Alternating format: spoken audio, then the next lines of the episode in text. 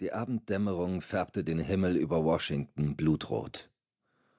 Vor dem Weißen Haus verscheuchten Scheinwerfer die Schatten der hereinbrechenden Nacht und übergossen die weißen Fassaden mit ihrem Flutlicht.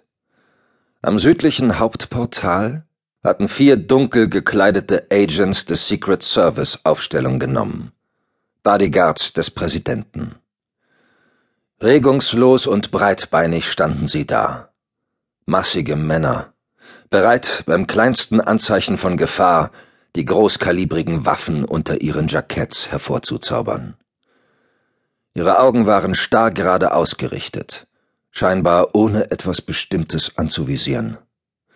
In Wahrheit musterten sie misstrauisch einen jungen Mann im eleganten Smoking. Er stand wenige Schritte entfernt an der Außentreppe, die zur Zufahrt hinunterführte.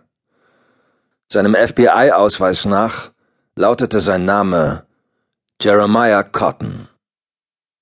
Der G-Man war mittags mit dem Flieger aus New York gekommen. Den größten Teil des Nachmittags hatte er in seinem Hotelzimmer verbracht und am Laptop Bürokram erledigt. Gegen 19 Uhr war er mit einem Taxi zum Weißen Haus gefahren. Da lehnte er nun mit ausdruckslosem Gesicht an einer der sechs Außensäulen, die das markante halbkreisförmige Vordach über dem Aufgang stützten.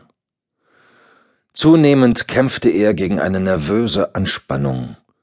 Inzwischen spielte er ernsthaft mit dem Gedanken an einen strategischen Rückzug. Er fühlte sich hier wie ein Teil in einem falschen Puzzle. Er gehörte nicht in diese mondäne Welt.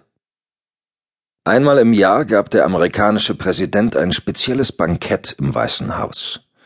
Geladen waren ausschließlich Personen, die sich in den vergangenen zwölf Monaten in besonderer Weise um die Sicherheit der Nation verdient gemacht hatten.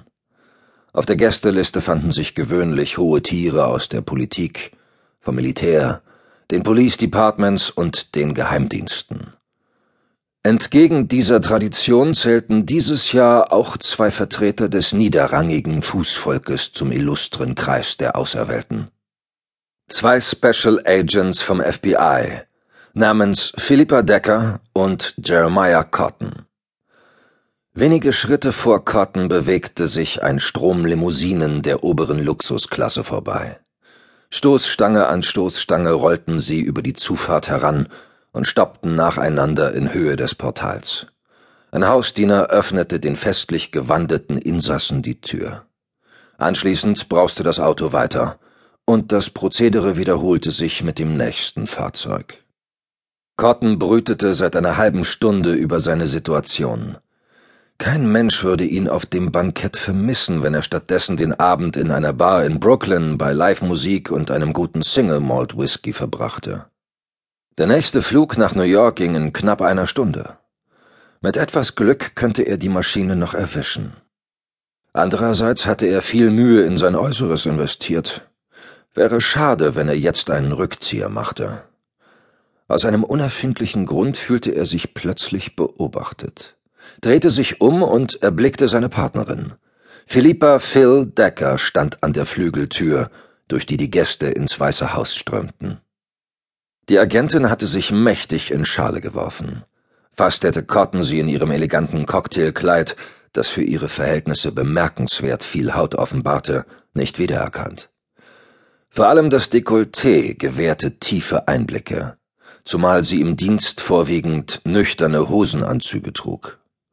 Nach einem kurzen Blickkontakt ergab sich der G-Man in das Unvermeidliche. Schicksalsergeben zuckte er mit den Schultern, vergrub die Hände in den Hosentaschen und setzte sich Richtung Eingang in Bewegung.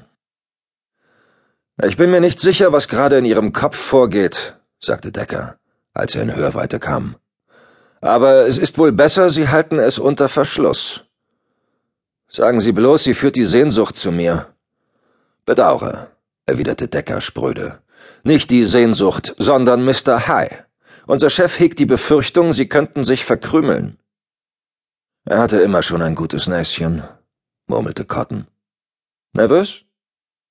Ich weiß nicht, antwortete er wahrheitsgemäß während sie eine Sicherheitsschleuse durchschritten und in das imposante Vestibül gelangten.